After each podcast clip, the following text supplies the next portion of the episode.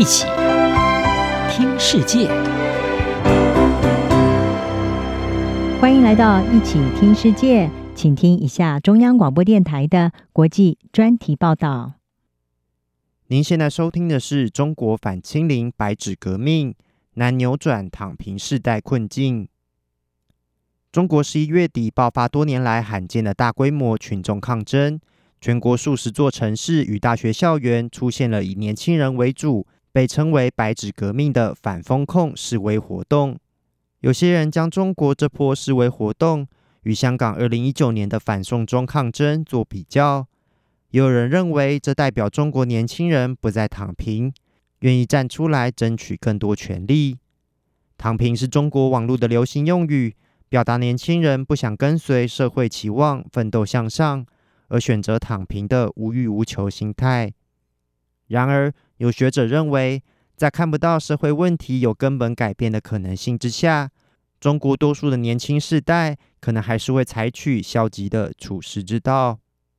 新疆乌鲁木齐一场高楼大火，在严格的防疫限制下酿成十人死亡的悲剧，是这次引发人们走上街头抗议的重要导火线。但经济因素也是另一个引发抗争的重要原因。中国年轻世代原本就处于高昂生活成本、工作与生活无法取得平衡、普遍受到政府控制的压力锅中，而防疫封锁导致经济放缓，人们的生活也变得更加艰难。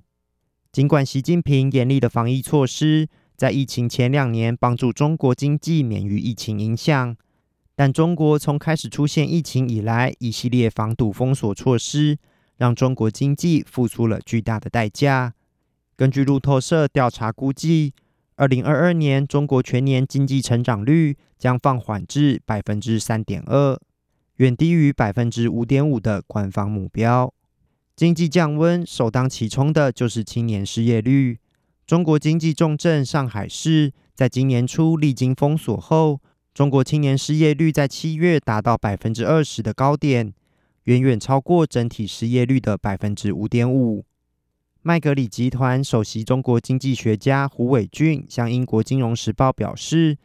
年轻人在劳动力市场上最脆弱，因为他们缺乏经验。他也指出，清零政策对服务业影响很大，而服务业雇佣了大量的年轻人。有学者认为，虽然这场抗争显示出中国年轻人的不满情绪已达临界点，但不代表这场抗争将成为中国社会的转折点。特别是在中国强力压制社会抗争的情况下，上街抗议的人仍属少数，大多数的中国年轻世代仍不愿冒险追求自由，而是选择进行消极的抵制。李光耀公共政策学院中国专家吴木鸾向美国新闻网站内幕表示，人们抗议的原因是因为他们不满的根源没有被解决。但你将看到更多人以躺平来进行沉默的抗议。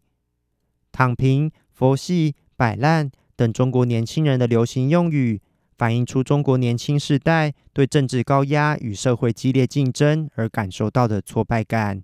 以及一种对现有制度的消极对抗，而这种悲观情绪在疫情期间进一步加剧。在一段网络广为流传的影片中，防疫人员要将一位筛检呈现阴性的年轻人强制转移至方舱隔离，并威胁他若不服从，处罚将会影响三代。但这位年轻人回说：“这是我们最后一代。”这句话后来成为网络敏感词。也可以说是中国年轻世代深陷疫情困境的最佳注脚。在全国各地爆发抗争后，中国当局也开始松绑封控政策。广州、北京、上海等城市陆续宣布解除部分防疫措施。然而，中国年轻人面临的困境并未解决。新加坡国立大学政治系副教授庄家颖认为，松绑防疫措施会缓解中国年轻人的挫败感，但无法扭转年轻世代整体的情绪。庄家颖说：“我认为这波抗议反映出对清零政策的沮丧，这与结构性的限制和障碍是分开的，像是工作与生活缺乏平衡、前途受限，以及导致躺平的疲累感。”这波中国数十年来罕见的大规模抗争，反映出中国年轻人对清零政策与经济困境积累已久的不满。但尽管防疫放宽，在年轻人的困境以及消极心态不见重大改变下，这股抗争能否延续下去，仍有待观察。以上专题由郑景茂编辑播报，谢谢收听。